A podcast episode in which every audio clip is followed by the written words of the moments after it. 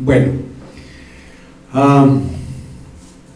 quisiera pues compartir, eh, amados hermanos, lo que Dios ha puesto en mi corazón esta preciosa noche.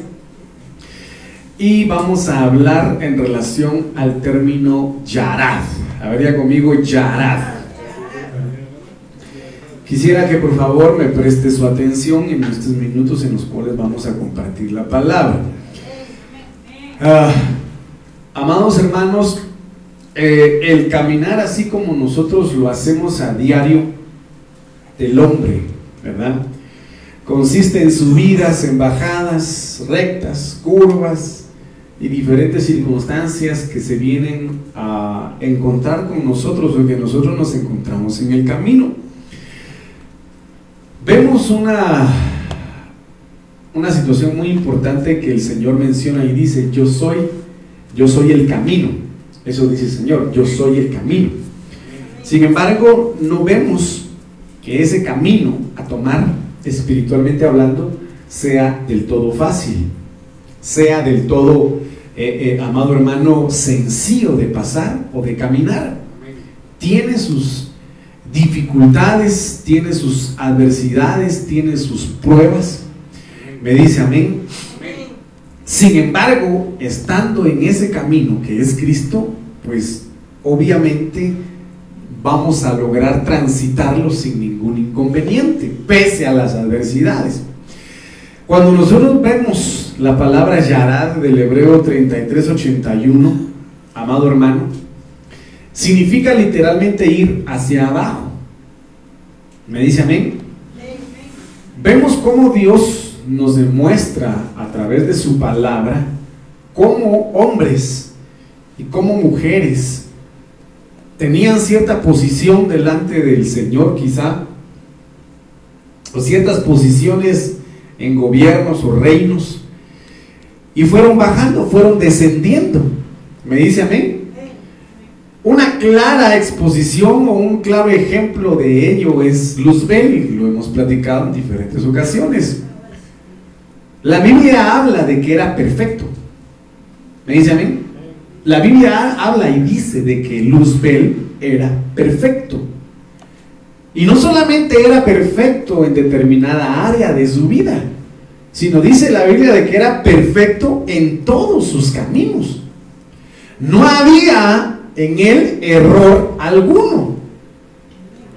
Sin embargo, el Señor marca una diferencia en un tiempo determinado y dice, hasta que se encontró, hasta que se halló en ti la maldad y la iniquidad.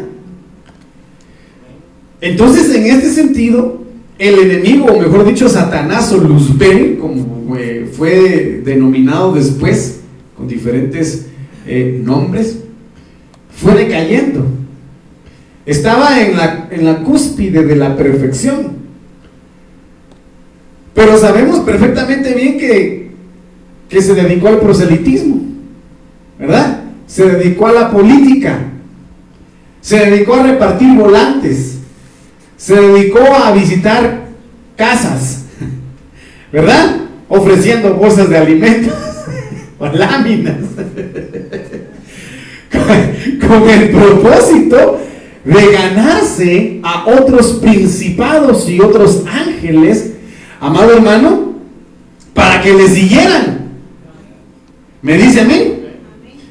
Entonces, el tiempo en el que Luzbel, amado hermano, inició a dejarse o, o, inició a ser gobernado por la maldad y la iniquidad, empezó a degradarse y empezó a descender poco a poco, en el tiempo que Dios permitió que él fuera degenerado hasta cierto punto. Entonces, no sabemos ni tampoco la Biblia estipula, como, como en muchas oportunidades lo he dicho yo, cuánto tiempo demoró, cuánto tiempo permitió Dios que Satanás estuviera deambulando de un lado para otro, me dice amén, para convencer a los ángeles. No sabemos cuánto tiempo fue y esto es impresionante, hermanos. De verdad, y se lo digo, y se lo digo con mucho, mucha preocupación. ¿Por qué?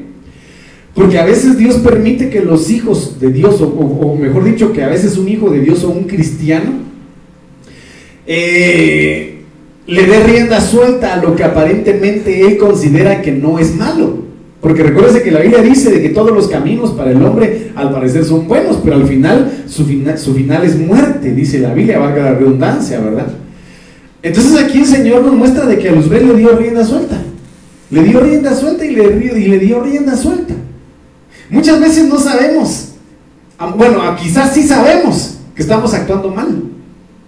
Y no queremos corregir lo que está mal. Entonces viene Dios y le da rienda suelta al hombre. Hasta que realmente eh, permite que se dé un encontronazo con él. Una realidad. Entonces eh, le, le, permitió a Luzbel darle rienda suelta a esa rebelión que estaba dándose en la eternidad. Gobernado por la maldad y la iniquidad. Entonces mire pues, Dios, como siempre lo he mencionado, anhela que usted y yo evolucionemos, que la iglesia crezca. Pero no, que no crezca en número, aunque es una bendición crecer en número. ¿Me dice a mí?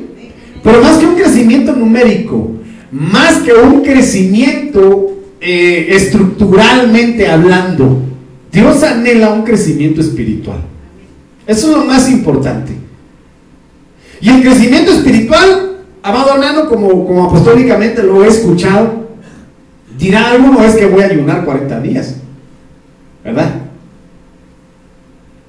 O como aquel video que yo le mencioné a usted, en donde algunos que van a ese monte de cerro quemado, no sé cómo se llama ese monte de por ahí, suben de rodillas, con las rodillas desnudas, suben la montaña, no importa si hay, si hay piedras, no importa si hay cualquier cosa ahí, va, suben de rodillas orando hacia la cima del monte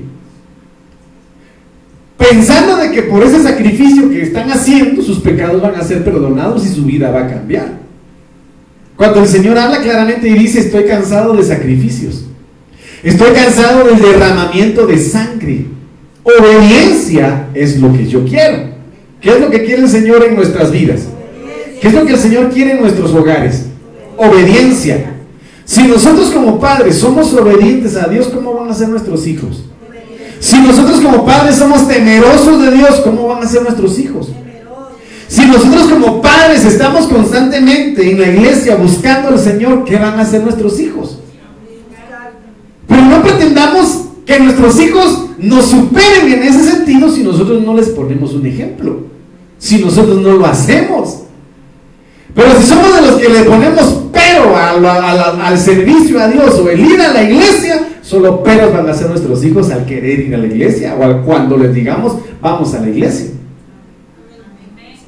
Entonces, en este sentido, Luzbel fue, fue, fue descendiendo de una posición a otra, a otra, a otra, poco a poco.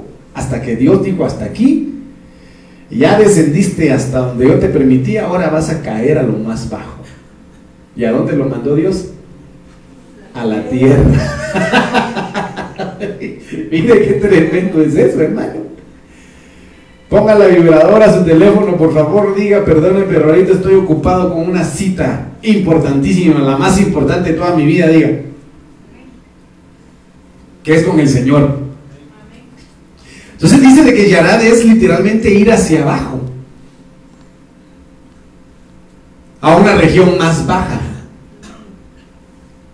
Pero mire qué, tremendo es esto, porque cuando habla de, bajar, no es nada más de ir a una región más baja, sino que dice que es ir a donde está el enemigo. Ir hacia donde está el enemigo. Cuando un cristiano se detiene en su crecimiento con Dios, corre este peligro. No solamente corre el peligro de estancarse, de detenerse, sino que corre el peligro de ir descendiendo. Y mientras más desciende, más va hacia el enemigo.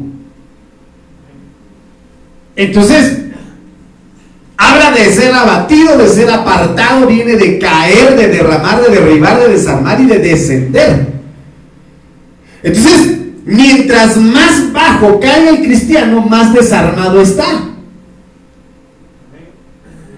Mientras más desciende o mientras más hacia abajo el, ¿cómo se llama? El cristiano va, más se adentra a los territorios del enemigo. Porque él desciende y la iglesia asciende. Me dice amén.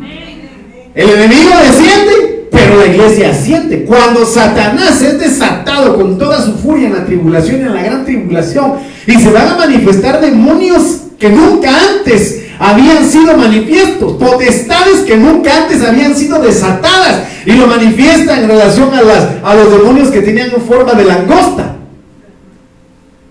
¿Me dice a mí?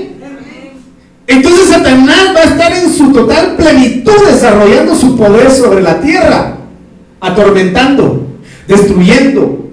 Pero cuando él haya descendido, la iglesia ya tuvo que haber subido. Ya tuvo que haber subido. Pero la iglesia dice, no hombre, yo no voy a la iglesia hoy. No hombre, aunque es una bendición las redes sociales, pero es una mayor bendición estar acá. Entonces cuando la iglesia se detiene y pone excusas, pretextos y peros para decir yo no voy, te estás estancando. Te estás estancando porque no es lo mismo verla de lejos que bailar con ella. No es lo mismo estar aquí que ver allá. Y que Dios bendiga a los que están viendo. Me dice amén. Pero qué bendición es estar acá. Entonces cuando alguien decide, no, mejor solo veo y no voy, cuidado. Algo te está, te está, te está estancando. Algo está deteniendo tu caminar. Y si te detienes, cuidado, puedes ir descendiendo. Y si desciendes, más cuidado, puedes llegar a ser desarmado. Puedes llegar a acercarte aún más al enemigo. Y por supuesto, ¿quién quiere tener al enemigo como amigo? Nadie va, porque igual no puede ser amigo. Pero la Biblia dice que el que es amigo del mundo. ¿Y quién gobierna el mundo? El príncipe de este mundo. ¿Y quién es Satanás? Es enemigo de Dios. Y dirán, no, pastor, pero fíjese de que yo, la verdad, yo no escucho música mundana, yo no voy a las parrandas, yo no celebro Halloween, yo no celebro Navidad, yo no celebro... Eh, está bien, y qué bendición. ¿Me dice amén? Pero ¿dónde Dios derrama bendición y vida eterna? A ver, hermano. ¿Dónde Dios derrama bendición y vida eterna? El que me dé la respuesta. Aquí había un premio ¿Dónde derrama Dios bendición y vida eterna? ¿Ah? Cuán bueno y cuán delicioso es habitar en unidad y alabarle a Él. Es como el buen cuán bueno y cuán delicioso es que los hermanos habiten juntos en armonía. Y ahora desciende, ahí Dios desata la bendición y vida eterna. Yo no lo escuché. Hermano, y muchos se dejan de congregar. Y quieren bendición y quieren vida eterna, pastor, pero es que Dios es omnipresente. Amén, pero dice, no tengáis como muchos tienen por costumbre dejar de congregarse.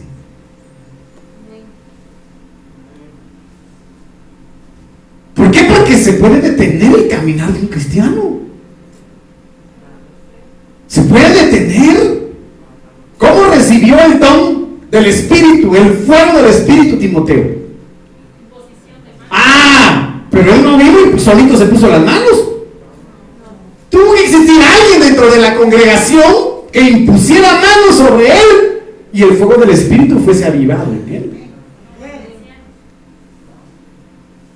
Entonces, esto es importante que nosotros lo consideremos. Dice la Biblia, y como la Biblia nos habla muy claro, hermano, solo que a veces nos pasamos desapercibidos, ¿verdad? Dice que el Padre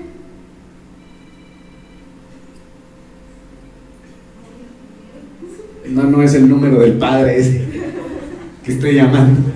Póngale vibrador, por favor, su teléfono, hermano. Dice que el padre tiene su, su momento de congregarse con sus hijos. Se congrega con ellos. ¿Dónde dice la Biblia eso, hermano?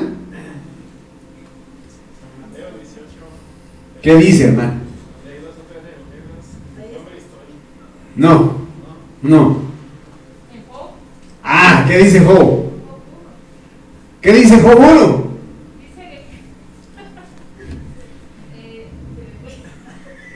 Y dice que el Señor estaban todos los hijos de Dios reunidos con él. Tenían. Quizá Luzbel ya no llegaba a esas citaciones. Ejemplo, Reina Basti. El rey la citó y dijo, no quiero.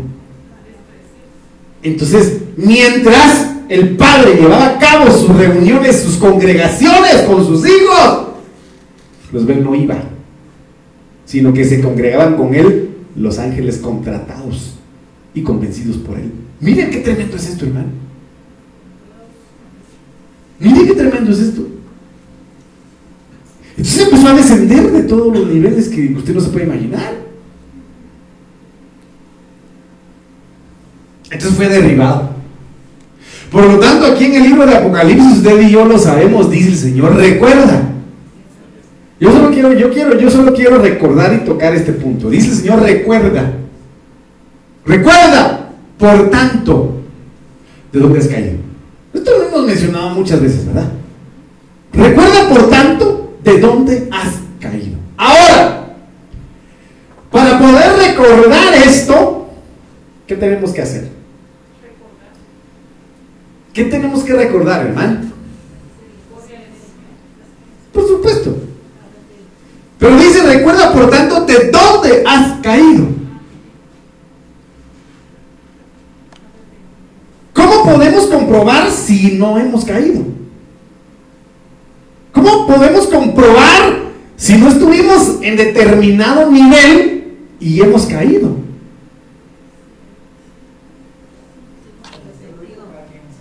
¿Qué manda?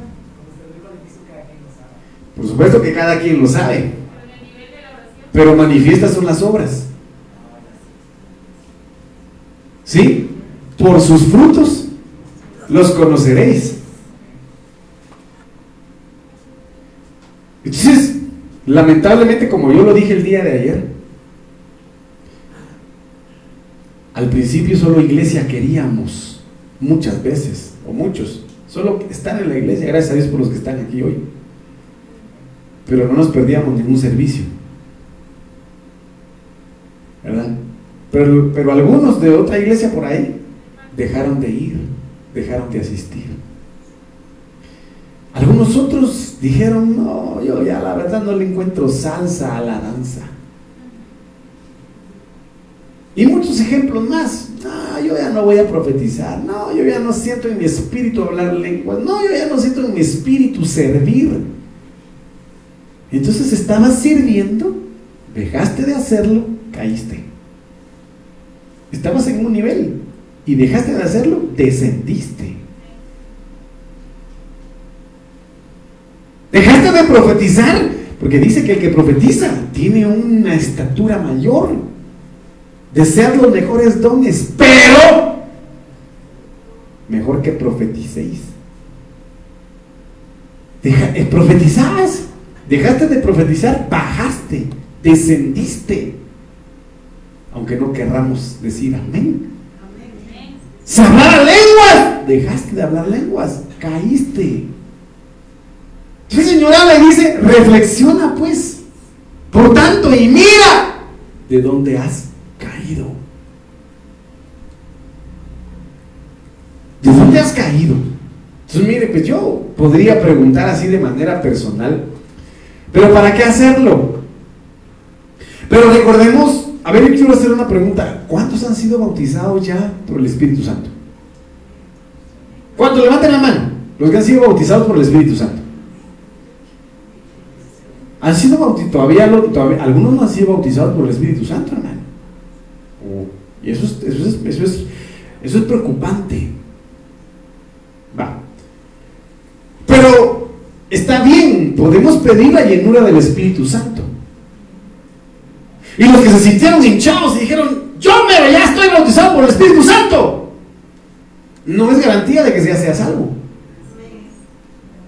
No es garantía.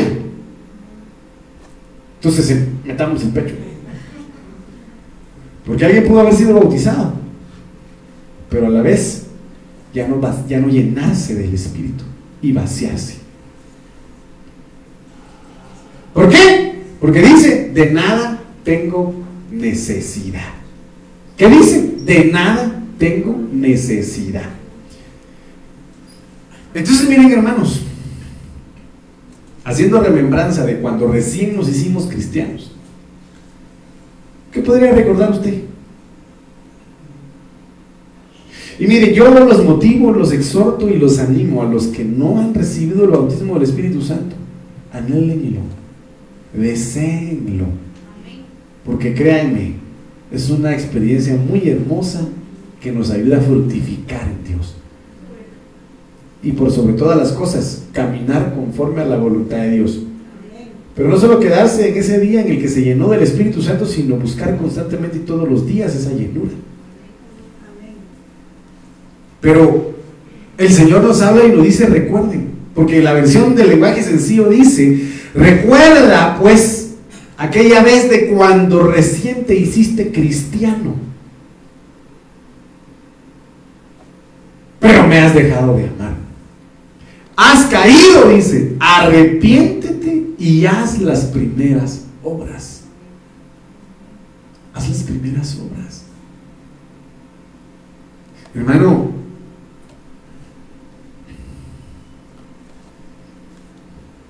a veces cuando estamos pasando las, las pruebas más duras de nuestra vida, hermano, es cuando, cuando realmente hacemos obras hacia Dios que a Él le agradan. Por ejemplo, algunos que pasaban pruebas muy duras se despertaban a las 4 de la mañana, 3 de la mañana a orar, 5 de la mañana, 7, desde, hacían un montón de cosas por el Señor. Después el Señor les respondió, les dio lo que tanto le pidieron y solo recibieron eso y se acomodaron.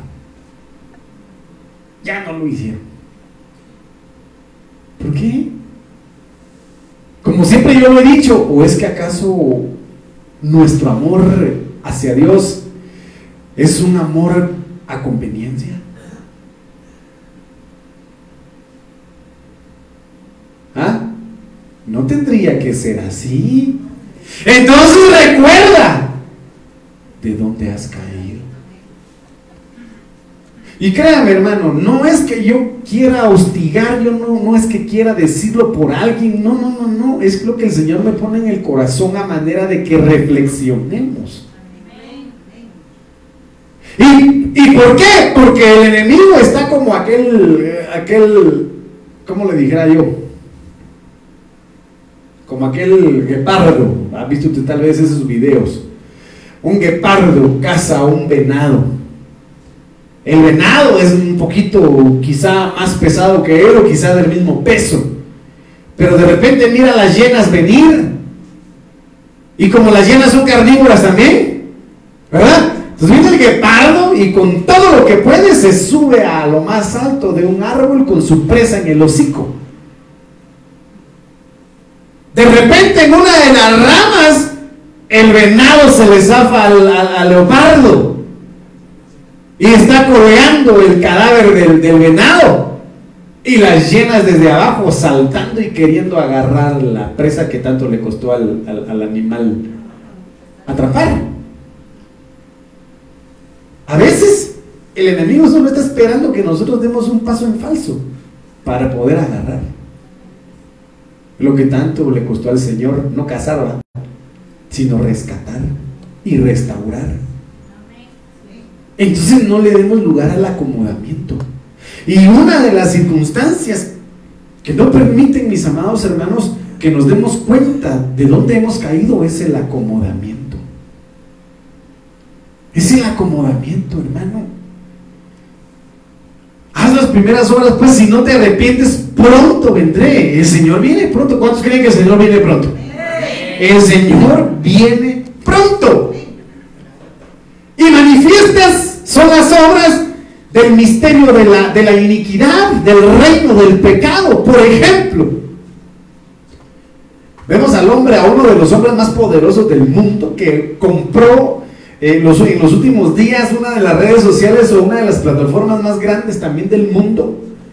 Y usted sabe a quién me refiero, ya lo hemos mencionado, un hombre, amado hermano, que ha utilizado pues la ciencia para querer conquistar el espacio ¿verdad? Y él lo que quiere es colonizar otros planetas. Y para, para la celebración de, esto de Halloween, Tal vez alguno vio esa noticia, ¿verdad? Y estoy hablando de Elon Musk, amado hermano. Él llevó un su traje color rojo con negro. Un traje más o menos como el de un samurái. ¿Cuántos conocen los trajes de los samuráis? ¿Han visto los trajes de los samuráis? Pero ¿saben cuál era la única situación de él? Que aquí en el pecho tenía el macho cabrío, figura de Satanás, con la cruz invertida, que tiene su símbolo muy importante para los satánicos, ocultistas, masones y de todo ese tipo de, de, de ¿cómo se llama? De grupos sociales. ¿Por qué le digo esto? Porque uno de los hombres más poderosos económicamente hablando, de mayor influencia a nivel del mundo, y que tiene una de las plataformas más influyentes sobre el globo terráqueo, Dios sabe qué pactos tiene. No sé si usted me entiende. Entonces el Señor viene pronto. Y alguno en alguna situación comentó el anticristo. No lo sabemos. Pero de la misma boca de él dijo que era un extraterrestre. Él así lo dijo, va. Y que tampoco creía en Dios. Y que prefería irse al infierno antes que conocer a Dios. Entonces le pregunto, ¿Cristo viene pronto? Entonces mira de dónde has caído. Miremos de dónde hemos caído. ¿Y sabe qué? A veces Dios para que despertemos y nos demos cuenta de dónde hemos caído, nos permite un sopapo en la cara. Figura de prueba cuando Él tiene misericordia de nosotros todavía. Pero cuando no, déjenlo. Imagínense ustedes. A ver, después de que tiene a su lado y diga, hermano, levántate. Recuerda de dónde has caído. Si no te arrepientes, que dice Señor, pronto vendré a ti. ¿Y qué pasará? Y te quitaré y quitaré tu candelabro de su lugar. ¿Qué, figura tiene el candelabro? Es el Espíritu Santo. Es el Espíritu Santo, hermano. Sabemos perfectamente bien, amado hermano, de que eh, el, candelabro de oro pues está compuesto por siete, siete, ¿cómo se le llaman? Por siete candelas, ¿verdad? Sabemos de que el del centro es figura de Cristo. Amén. Pero el candelabro obviamente se enciende por el aceite del Espíritu. Por el aceite del Espíritu. Entonces viene el Señor y dice, ven, arrepiéntete, pronto vengo, si no, te voy a quitar. No importa qué tengas, lo mucho o lo poco que tengas, te lo voy a quitar. Y lo voy a quitar de su lugar. Entonces miren hermanos, pidamos al Señor que nos ayude.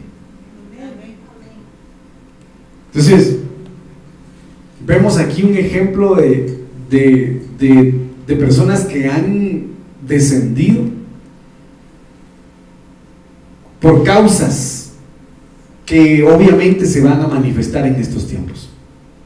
Hubo entonces hambre en la tierra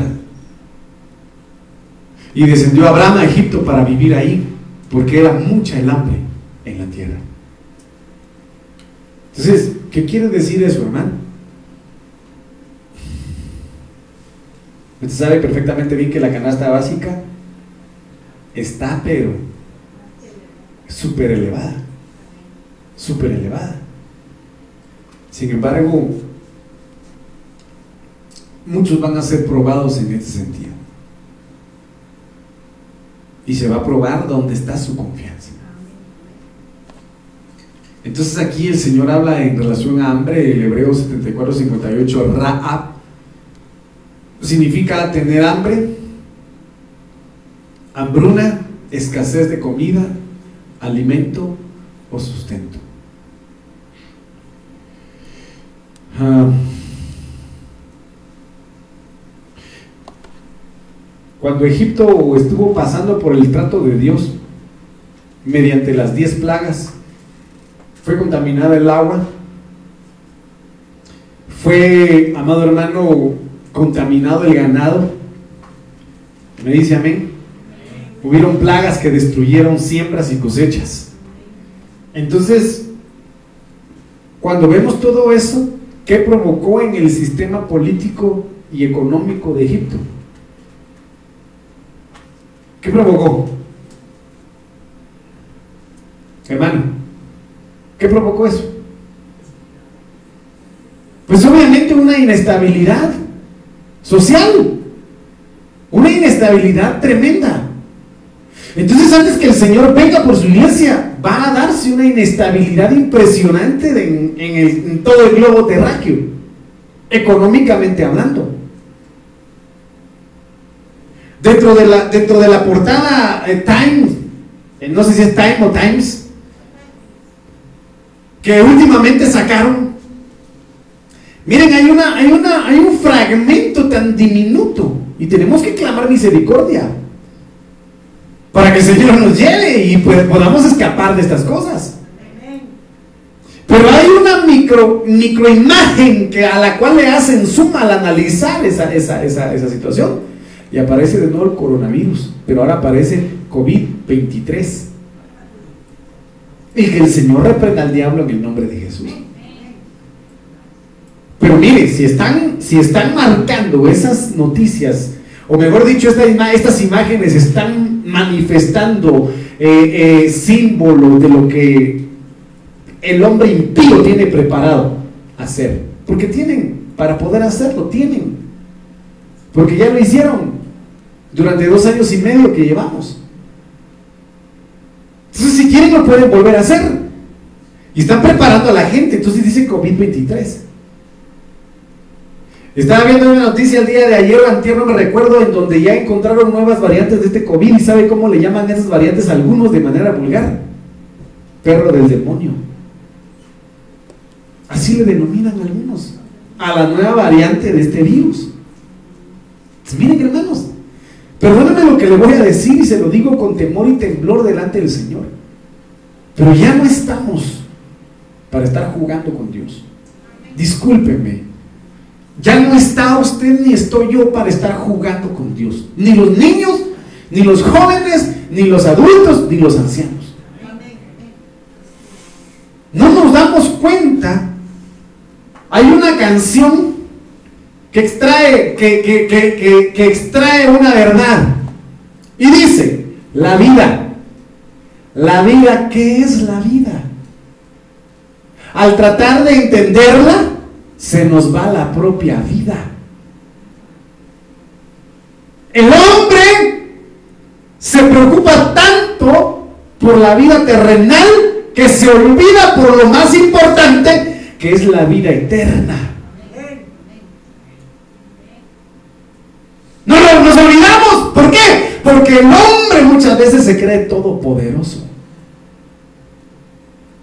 Y se olvida del Dios eterno. Y entonces no le importa. Y deja a Dios a un lado. Aunque se congregue. Y, créanme, aunque sirva dentro de una congregación, el Señor me dice, este, este pueblo de, de labios para afuera dice que me ama. Pero su corazón no está conmigo. Hermano iglesia, hermano, hermano amado, ya no estamos para jugar con Dios. Como dice el apóstol, ya no es tiempo para que estemos jugando a ser cristianoides.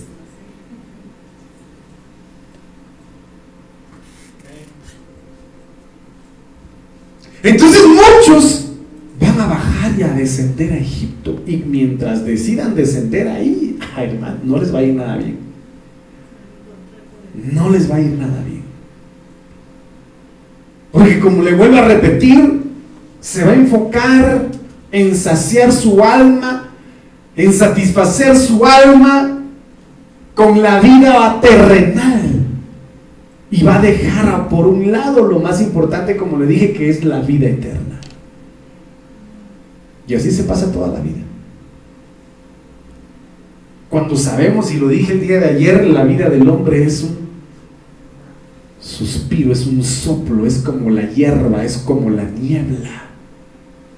Es momentánea.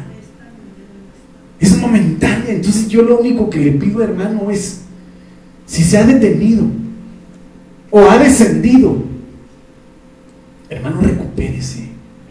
Hermano, levántese. Hermano, tome la vara de autoridad que Dios le ha dado si usted la ha dejado a un lado. Vuelva a tomar esa búsqueda hacia, hacia el Señor cuando la tenía en medio de su prueba, vuelva a tomarla. Aún si no está en prueba, tómela con mayor fuerza. Tómela. Hermano, porque únicamente vamos a ser sostenidos y sabemos que estamos en, los dolores de parto. Porque están los dolores de parto, está la, que sería prácticamente la pretribulación. Está la tribulación y está la gran tribulación. El día grande y temible. El día lúgubre. Eh, Lúgubre. El día de la venganza del Señor. Entonces tenemos que sopesar de qué tenemos hambre.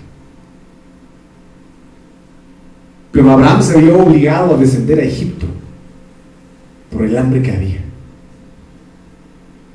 Que las circunstancias del mundo, o mejor dicho, que las pruebas no nos orillen a descender al mundo. Porque si no, detrás de nosotros van nuestros hijos. Y créanme que como Satanás trabaja en base a ciclos, ¿verdad?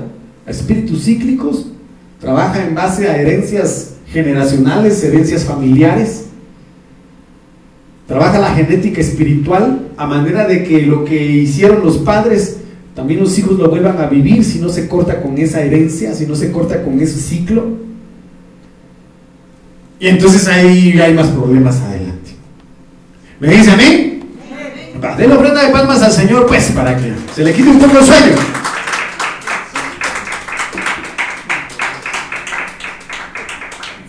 Entonces miren lo que dice Génesis 47, 18 al 19. Cuando se acabó el año, miren, miren las personas cuando descienden a Egipto. El, el, diablo jamás, jamás te va a dar algo gratis, hermano. Jamás te va a dar algo gratis. Cuando se acabó el año, la gente volvió y le dijo, usted sabe, Señor, que se nos acabó el dinero y que ya le dimos todos nuestros animales. Solo nosotros nos quedamos. Solo nos quedan nuestros cuerpos y nuestras tierras. Con seguridad moriremos frente a sus ojos. Cómprenos a nosotros y cómprenos a nosotros, dice. Cómprenos a nosotros y nuestras tierras a cambio de comida. Nosotros nos convertiremos en esclavos del faraón y nuestras tierras también le pertenecerán a él. Suministrenos semillas para sembrar, así podremos sobrevivir y la tierra no se convertirá en un desierto.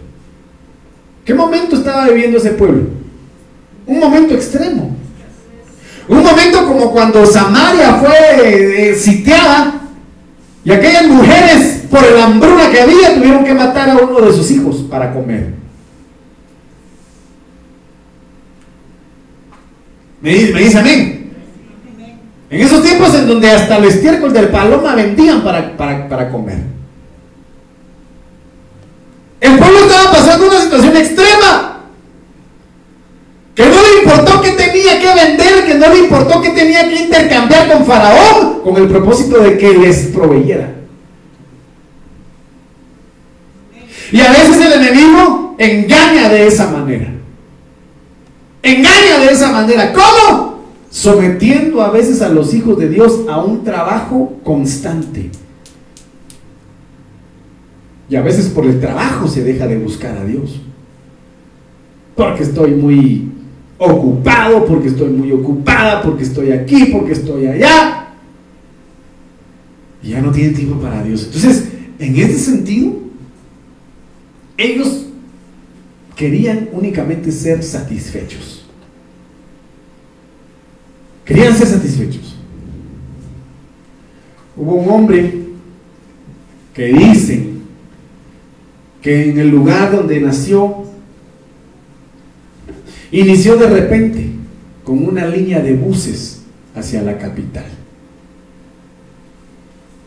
Y fue prosperado de una manera impresionante. Tuvo los primeros buses de, de su pueblo hacia la ciudad capital. Llegó a tener varios buses. Y muchos hablaban de él, hermano. Y decían, lo que fácil viene, fácil se va. Ese es dinero del diablo. Decían. En el transcurrir del tiempo, mi amado hermano, sucedían cosas extrañas en su propiedad. Su propiedad era muy grande. Que se aparecían duendes por acá.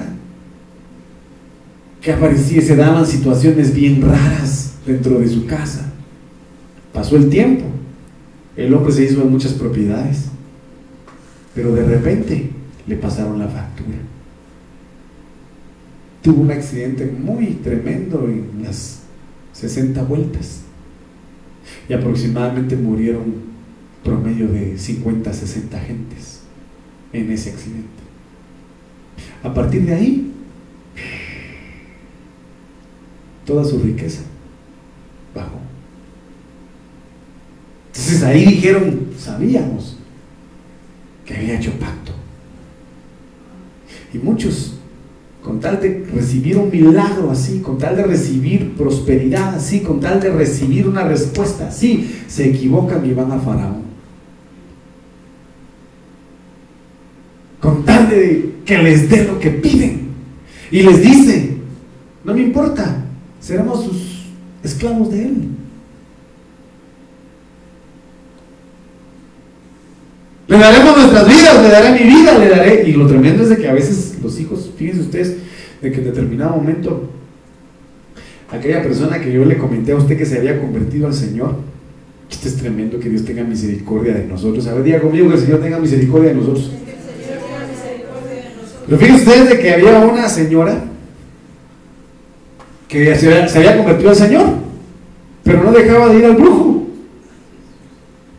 No dejaba de ir al brujo antes de que se convirtiera el Señor, ella había pactado a una, a una hija suya, a una hija suya que nunca quiso, que siempre le mantuvo un odio terrible saber por qué. Y una hija muy inteligente, muy inteligente, que llegó a ser la jefa de pediatría del hospital del IX de Guatemala de la zona 9.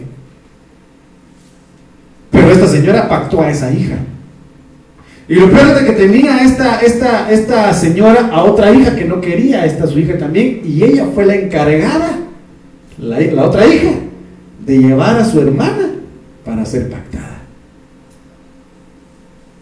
Y que el Señor reprenda al diablo en el nombre de Jesús. Pero ¿sabe cuál es el problema?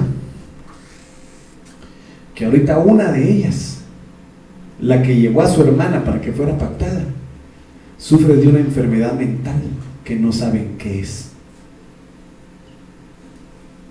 Y la otra ya lleva años postrada en cama sin poder levantarse de una enfermedad que le dio.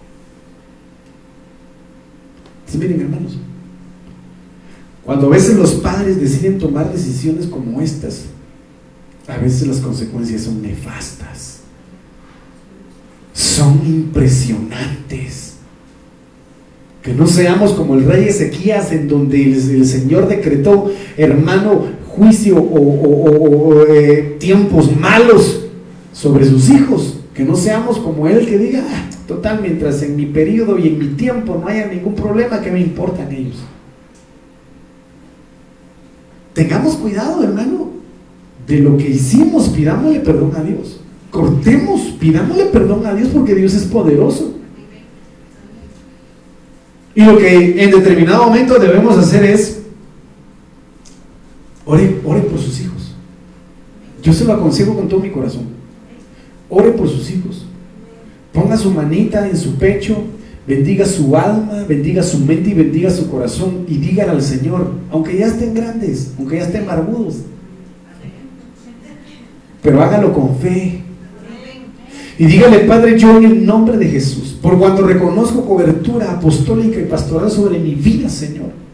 vengo a pedirte que cortes toda maldición generacional sobre mi hijo, sobre mi hija. Señor, corta en su vida todo ciclo de pecado. Porque yo le voy a hacer una pregunta una vez más. ¿Conoce usted las batallas que está librando su hijo? Espiritualmente hablando. En el caso de los abuelos, sus nietos. Por supuesto que no. Como yo lo dije en determinado momento, a veces ni siquiera la pareja de esposos conoce la batalla que está librando el que está a su lado durmiendo. Entonces, ¿qué nos toca? Bendecir. Bendecir. ¿Cómo se rompe una maldición? Con una buena bendición. Pero se puede bendecir estando en obediencia. Pero si estás fuera de, hermano, todo tiene un orden. Esta, esta gente en su desesperación pactó con el diablo. Porque Faraón es figura del diablo. Me dice amén. Quizá en tu momento de desesperación abriste tu boca, pactaste algo, dijiste algo. Y que el Señor venga a cortarlo esta noche en el nombre de Jesús. Mire lo que dice Lamentaciones 1.11.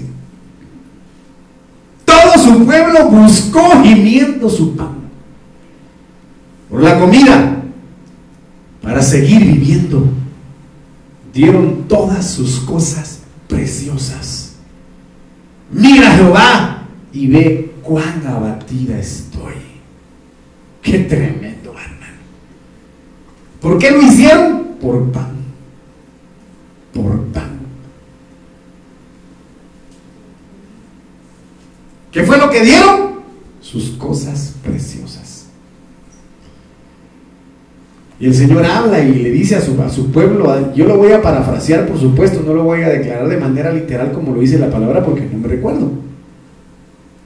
Pero el Señor le habla al pueblo de Israel y le dice, ¿acaso no en el desierto y en mi mera cara llevabas a Moloch? ¿Y cuál es el sacrificio que le hacían a Moloch? ¿Usted sabe qué, qué, qué figura tiene Moloch?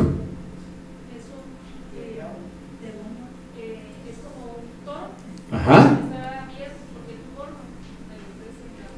Sí, fíjese que Moloch era un gran toro, en el cual le abrían la panza y adentro había un horno donde ahí metían a los niños para sacrificarlos.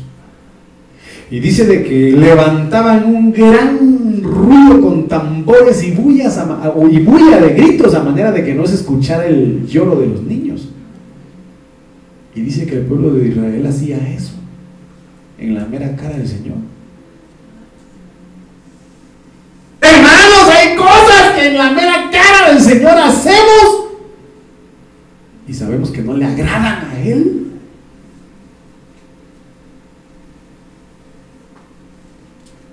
Que Dios tenga misericordia de nosotros.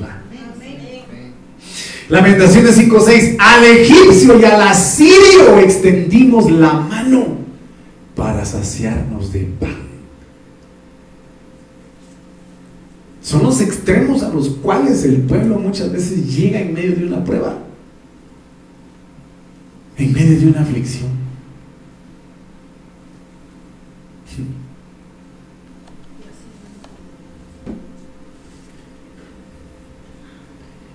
Yo tengo un pequeño negocio inscrito en la SAT un negocio que se dedica a la publicidad, que se llama, eh, es de publicidad, le cambié de nombre.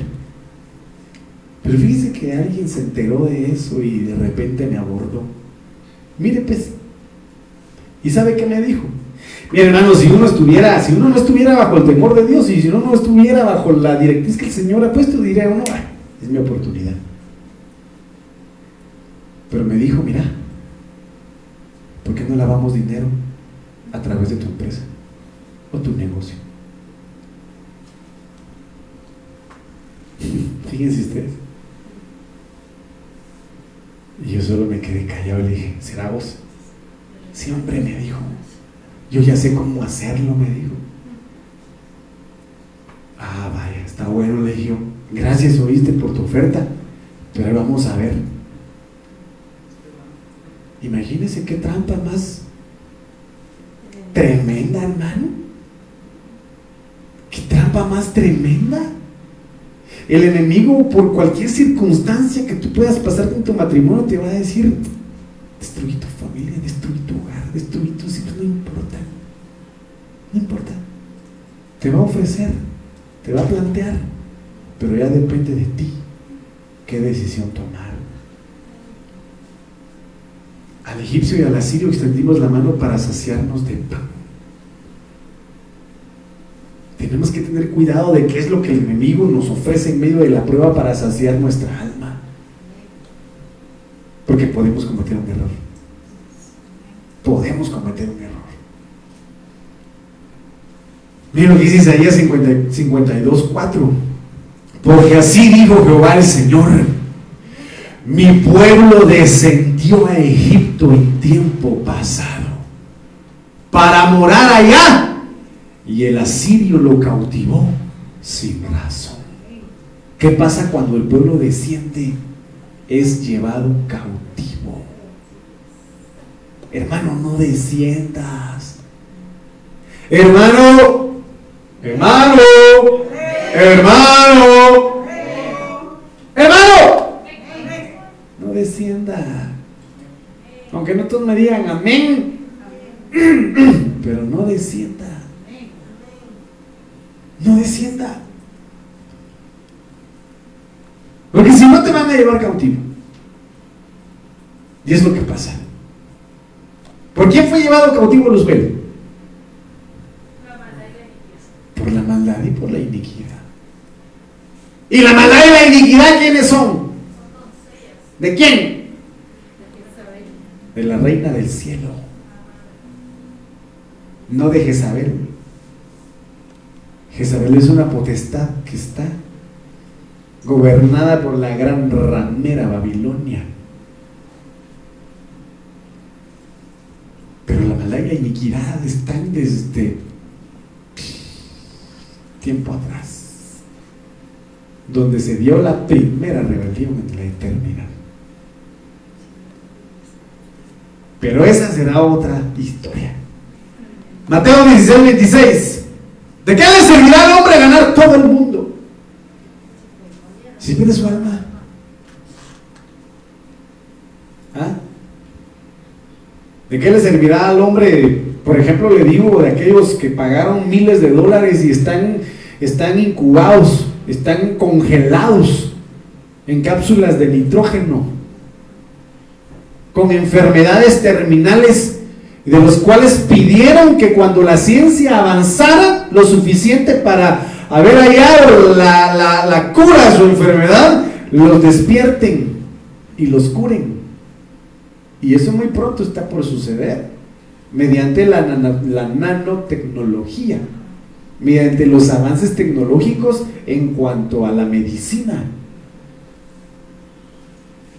Pronto los van a despertar. ¿Cuántos años llevan ahí? A saber. ¿Quiénes son? No lo sé. Pero eso fue lo que yo leí en un documental. ¿Pero de qué le sirve? ¿De qué le sirve? ¿De qué le sirve al poderoso hombre querer conquistar Marte, Júpiter, haber colonizado ya? Hermanos, si ni siquiera han logrado descubrir qué hay en lo más profundo del mar. Dicen de que debajo del mar hay otros mares. Hermano, es que Dios es impresionante, ¿verdad? Es que Dios es impresionante, hermano. Pero entonces miren lo que dice acá. ¿De qué le servirá al hombre ganar todo el mundo? ¿De qué le servirá al hombre decirle a Satanás, basta, bueno, pues iniciemos este trance, porque el que no tranza no avanza. Si pierde su alma, ¿de qué le sirve, hermano? Cuidado con aquel que te seduce. Cuidado con aquel que te quiere incitar a hacer lo malo. Porque te puede ofrecer el sol, la luna, el mar y las estrellas, pero vas a perder tu alma. Y resulta estrellado. Sí, hermano. De verdad. ¿O qué dará el hombre a cambio de su alma? Dígame, ¿puede dar usted algo a cambio de su alma? ¿Puede ir usted y negociar? ¿O alguien? Mira, mira, don Satan. Yo tengo un montón de propiedades. Yo tengo, mira, yo no confío en los bancos, pero tengo mi, casa repleta. Tengo una casa de tres niveles repleta de dinero. Si no me llevas al infierno, te doy todo eso. ¿Qué va a hacer el diablo? Se va a reír en su cara. Porque acaso no le digo al Señor, la gloria de todos estos pueblos, todos estos reinos, a mí me ha sido dada. Y yo se la doy a quien yo quiera. Así que papadito, a mí me vale 20 pesos lo que tengas. No quisiste obedecer ni buscar a Dios. Te vas conmigo al infierno, papadito. Pues yo lo digo con cariño, mamá. Te venís conmigo. Entonces, ¿de qué le sirve al hombre? A ver, hermano, querido ganar el mundo. Si su alma se pierde. ¿Y qué dará el hombre a cambio de su alma? Entonces, ¿cómo podemos nosotros unir esto, conjugarlo con, con el escenario familia? Yo veo a los niños y digo, Dios mío, ¿qué responsabilidad me has dado? Porque ellos son almas. Son almas. ¿Cómo está usted esforzándose en que el alma de los que Dios le dio sean salvas o se pierdan? Entonces tenemos que pedirle al Señor que nos ayude a cancelar todo descenso en nuestras vidas, hermano. ¿Me dice amén? Y amén. Póngase de pie y déle ofrenda de palmas al Señor. Si el Señor le habló,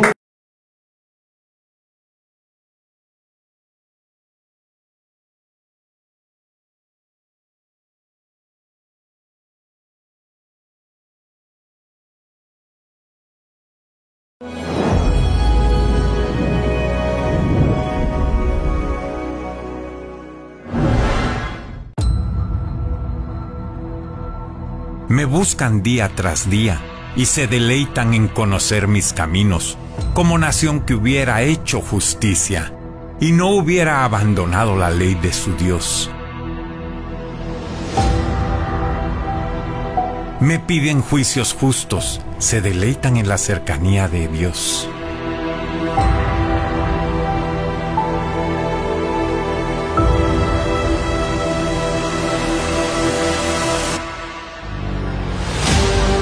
Preproclama Profética del Ministerio Sebenecer.